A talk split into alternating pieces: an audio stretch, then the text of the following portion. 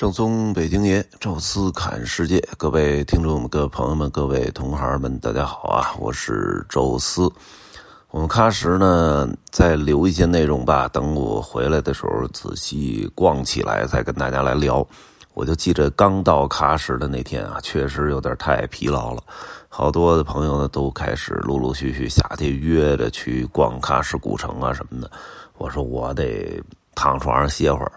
一个呢是当时得录点音频啊，装点草稿啊，因为到帕米尔高原还不知道啥样啊。同时呢，也是躺下来休息一会儿啊，因为确实，呃，喀什对我来讲还有好多机会。哎，毕竟呢，这个我这个 A 团、B 团都在喀什，同时呢，这两个团相接的时候，哎，也在这个喀什可以随便的逛一逛，所以我这个就稍微的停了停。哎，第二天呢，其实就是我们 A 团啊，向最后的一段非常高光的风景大道前进啊。这条大道呢，其实就是帕米尔的高原之路，也就是 G 三幺四国道啊。那么这条国道呢，实际上啊，从这个喀什呢往红旗拉普这个方向走，红旗拉普这地儿呢，大家可能没去过啊，很多人都。听说过，哎，因为咱们在什么春节联欢晚会啊啥的，经常能接到红旗拉普的贺电，好多人感觉好像红旗拉普就是一个专门发电报的地儿啊，其实是咱们中国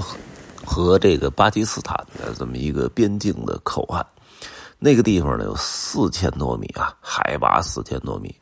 呃，我们在夏天去的时候就已经感觉。不但有高原反应，同时特别的寒冷，哎，这个你能想象啊？在春节啊，那个大冬天的那种冰天雪地、高海拔、高寒、缺氧的那种状态下，啊，当时的这个边防战士是如何艰苦的发电报的？呃，红旗拉普这口岸正好对着巴基斯坦的克什米尔地区啊，也是咱们中国啊建设这个中巴经济走廊的。啊，一个重要的关口，哎，甭管是公路啊，还是以后我们规划的铁路啊，还是这什么输油管道啊之类的，其实都是要从这儿过。啊，当时想的是连接我们中国的喀什，到达红旗拉普，然后进巴基斯坦，啊，最终呢到达呃巴基斯坦的西南角的那个我们长期包租下来的港口。瓜达尔港，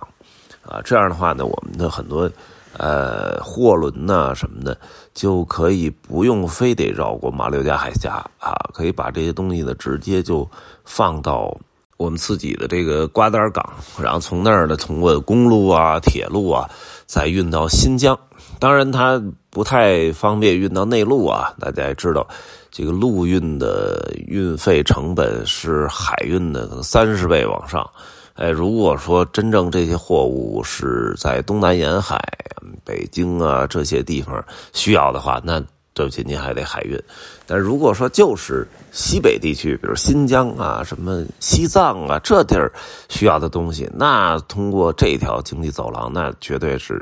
太节约时间和金钱了。所以这个也是咱们现在重点建设的。所以这条 G 三幺四国道呢，就变得特别的重要。但是这条国道其实也并不是那么的好走啊！现在，呃，新全新的国道已经上线了啊！我们在这个走的过程中啊，还是看到一些原来的老路啊。我们这团里呢有曾经来过这条道的啊，说头些年的时候来，哎呦，那条老路啊，就是坑坑洼洼、疙疙瘩瘩的各种什么炮弹坑啊，就是那种大坑啊，被。卡车压出来的，哎，其实特别难走。但是现在这条路，哎呀，这这特别的舒适，几乎在路上就没有任何的这个坑坑洼洼的地方，而且风景太美了啊！这个帕米尔高原之路啊，帕米尔高原呢，实际上这是波斯语啊，就是平顶屋子啊。为什么这么说呢？因为它是一个呃特别平的一个一个像像像平顶平顶屋的那么一那那么一种地形。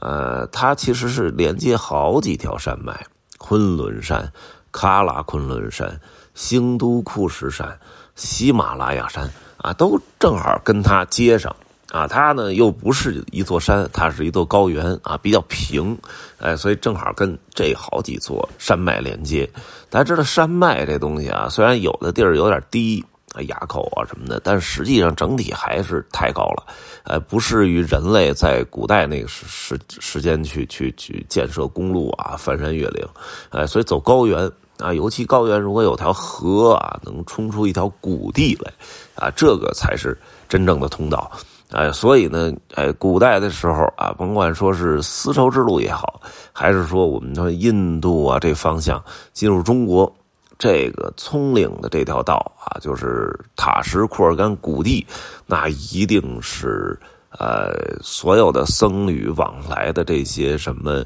呃商人啊，一定要走的这么一条道啊。这条道呢，最终也形成了啊我们现在这个三幺四国道的一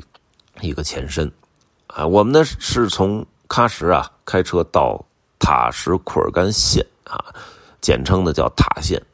本来要说要去红旗拉普，但是现在因为疫情原因啊，实际上口岸是不开的。哎，大概听他们当地人说，就是你到呃最后四公里的时候有一个烧兵站啊，那里就算是到头了，你看不到那个真正的国门啊，所以你真正开到那儿也没啥意义啊，所以我们就。把这个红旗拉普口岸放弃了，但把更多的时间留给到塔建之后的盘龙古道，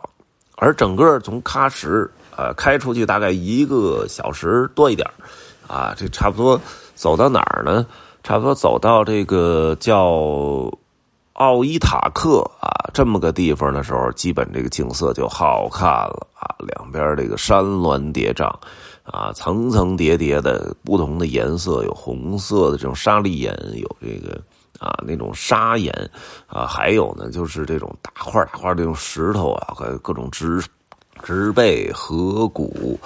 啊完了呃再往前走有冰川啊，然后到达的白沙湖啊，就是沙子特别细腻，然后。啊，被风呢亿万年吹啊，之后出现那种跟沙滩一样那种特别细腻的状态，然后下边是一片那种蓝蓝的湖水，哎，这个就就就太美了啊！那也是专门会停那么两次的一个地方，然后再往前走呢是喀拉库勒湖啊，那个湖其实很小啊，但是呢它后边是著名的穆士塔格峰。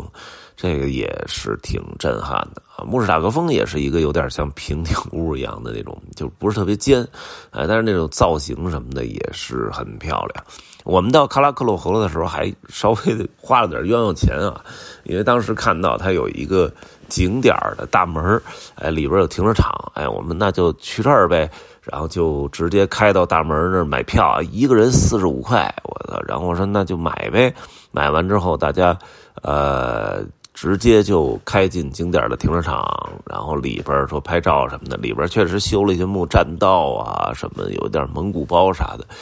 呃，但是真的四十五有点贵啊，而且好像也没什么特别多看的，呃，然后我们后来回来的时候呢，就停到了。呃，景点外边的啊，有一条那个原来那个三幺四国道老路，哎，还剩那么一小截儿，然后就停那儿了啊，直接开出去也很安全啊，不是停在那个路边，呃，在那儿也是湖边也能看见牧师大格峰，还没人啊，所以后来就走 B 团的时候就完全就停到那儿了啊，确实，呃，这个我觉得景点比较坑。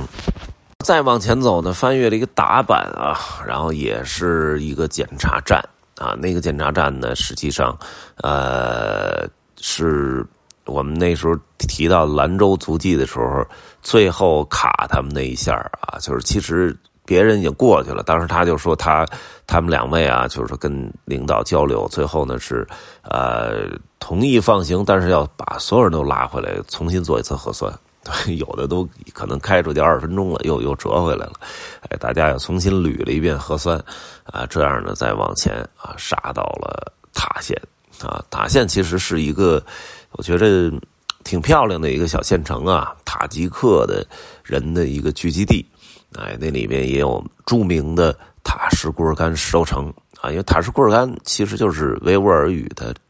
石头城的意思，那里也是一个三教汇集之地啊，有佛教，有伊斯兰教，还有拜火教，啊，三教汇集啊，从这里啊一条葱岭的这个文化大走廊啊，通进整个的新疆啊，所以它的从文化到自然风光啊，都有挺多我觉得很值得看的东西啊，到时候我们也会专门拿出一期的时间吧，跟大家大家来聊聊这个塔什库尔干县。